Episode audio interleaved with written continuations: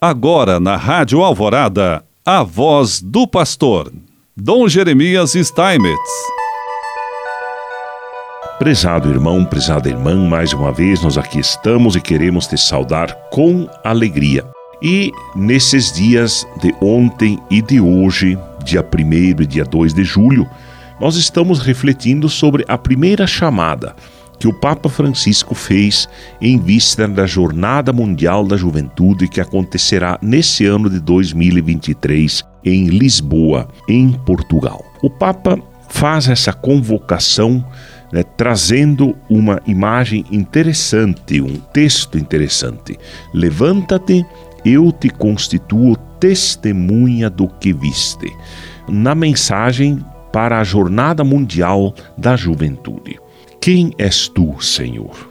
Perante esta presença misteriosa que o chama pelo nome, Saulo pergunta: Quem és tu, Senhor?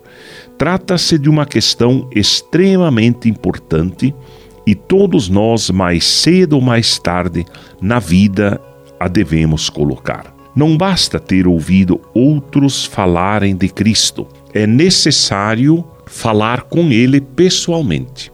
No fundo, Rezar é isto. É falar diretamente com Jesus, embora porventura tenhamos o coração ainda em desordem, a cabeça cheia de dúvidas ou mesmo de desprezo por Cristo e pelos cristãos.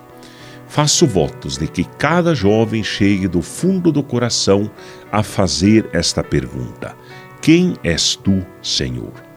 Não podemos presumir que todos conheçam Jesus, mesmo na era da internet. A pergunta que muitas pessoas dirigem a Jesus e à igreja é precisamente esta: Quem és? Em toda a narrativa da vocação de São Paulo, esta é a única vez que ele fala.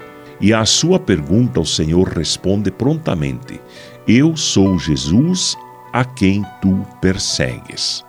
Eu sou Jesus a quem tu persegues. Através desta resposta, o Senhor Jesus revela um grande mistério a Saulo, que ele se identifica com a igreja, com os cristãos.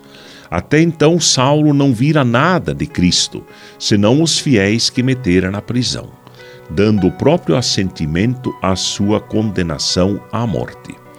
E vira como os outros cristãos respondiam ao mal com o bem, ao ódio com amor, aceitando as injustiças, as violências, as calúnias e as perseguições suportadas pelo nome de Cristo. Assim, bem vistas as coisas, de algum modo Saulo, sem o saber, tinha encontrado Cristo. Encontrara-o nos cristãos.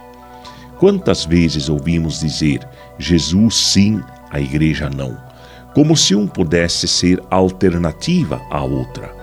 Não se pode conhecer Jesus se não se conhece a igreja.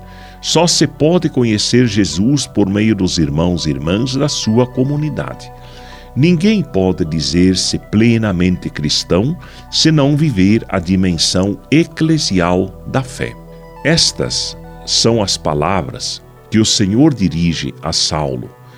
É duro para ti recalcitrar contra o aguilhão mas é como se já desde algum tempo lhe estivesse a falar misteriosamente, procurando atraí-lo para si, e Saulo resistisse. A mesma suave repreensão dirige a Nosso Senhor a cada jovem que se mantém afastado.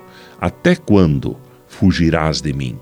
Por que é que não sentes que te estou a chamar? Estou à espera do teu regresso. À semelhança do que sucedeu ao profeta Jeremias, às vezes dizemos: Não pensarei mais nele? Mas no coração de cada um há como que um fogo ardente.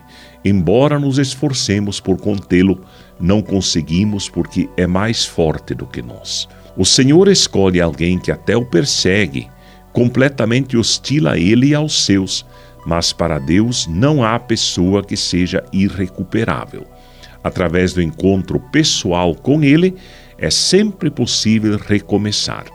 Nenhum jovem está fora do alcance da graça e da misericórdia de Deus. De ninguém se pode dizer está demasiado longe, é demasiado tarde. Quantos jovens sentem a paixão de se opor e ir contra a corrente, mas traz escondida no coração a necessidade de se comprometer, de amar com todas as suas forças e de se identificar com uma missão. No jovem Saulo, Jesus vê exatamente isto. E assim Deus quer nos abençoar, em nome do Pai, do Filho e do Espírito Santo. Amém.